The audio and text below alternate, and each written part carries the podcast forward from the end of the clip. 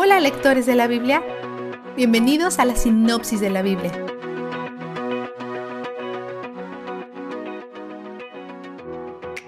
En hebreo, este libro se llama En el desierto. Si en realidad no te gustan los números, ten en cuenta que a pesar que este libro los contiene, también contiene algunas de las historias más subestimadas de las escrituras. Pero ten por seguro que aprenderemos algo sobre Dios, incluso en los días de puros números y nombres. Este es el cuarto libro de la Torá, también conocido como los libros de la ley, los libros de Moisés o el Pentateuco. Este libro continúa con la historia de la familia que hemos estado siguiendo durante 2700 años, desde Adán en el día 1. Adán eventualmente conduce a Noé, y luego Dios borra a la población de la tierra, excepto a las ocho personas de la familia de Noé, que comenzaron de nuevo con borrón y cuenta nueva. A través del segundo hijo de Noé, Sem, eventualmente llegamos a Abraham, y Dios promete hacerlo el padre de muchas naciones a través de su segundo hijo Isaac.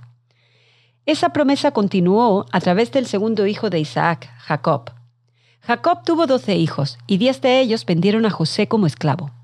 Pero Dios amaba a esos doce hermanos y prometió darles la tierra de Canaán donde vivían sus enemigos. La esclavitud de su hermano dio un giro para bien, pero resultó en que toda su familia y sus descendientes fueran esclavos en Egipto durante 400 años. Hace solo trece meses que Dios los rescató de la esclavitud egipcia a través de la mano de Moisés y de su hermano mayor Aarón. Moisés acaba de pasar cuarenta días en el monte Sinaí, donde Dios aprobó las leyes para estas doce tribus de personas que son descendientes de esos doce hermanos que conocimos casi cinco siglos atrás. Hoy Dios y Moisés se reúnen para hablar nuevamente. Y Dios le dice a Moisés que haga un censo de todos los hombres de 20 años en adelante de esas 12 tribus.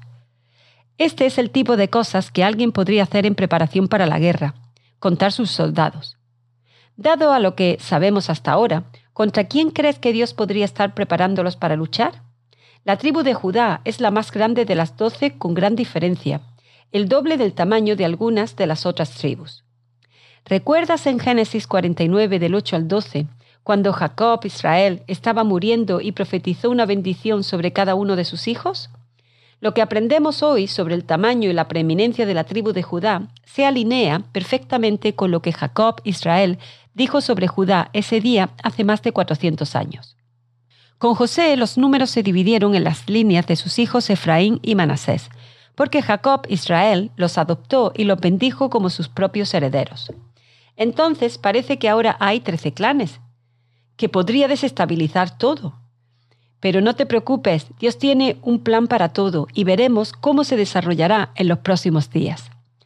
Dios le dice a Moisés que no cuente la tribu de los levitas, porque su trabajo y sus vidas se centran alrededor del tabernáculo.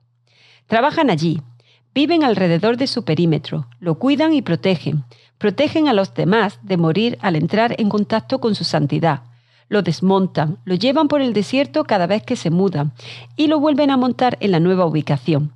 Su tribu es la escogida de entre las doce originales. Dios da órdenes sobre cómo organizar a las tribus en campamentos alrededor del tabernáculo.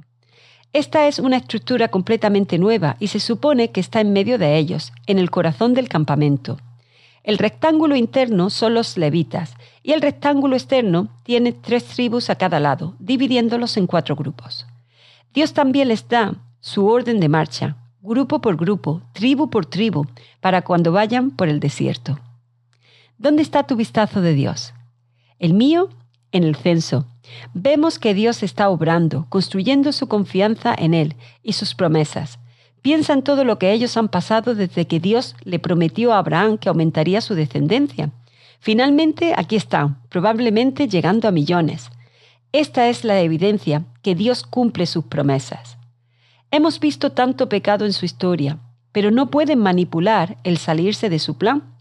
Temer para salir de su plan, asesinar para salir de su plan, o de ninguna manera escapar del buen plan de Dios por su bien y para la gloria de Dios. Están ahí. Ese es el plan. Algunos días es estar en la cima de la montaña y otros es estar en hoyos y cárceles, pero sin importar qué tipo de día sea, Él es donde el júbilo está. La sinopsis de la Biblia es presentada a ustedes gracias a D-Group, estudios bíblicos y de discipulado que se reúnen en iglesias y hogares alrededor del mundo cada semana.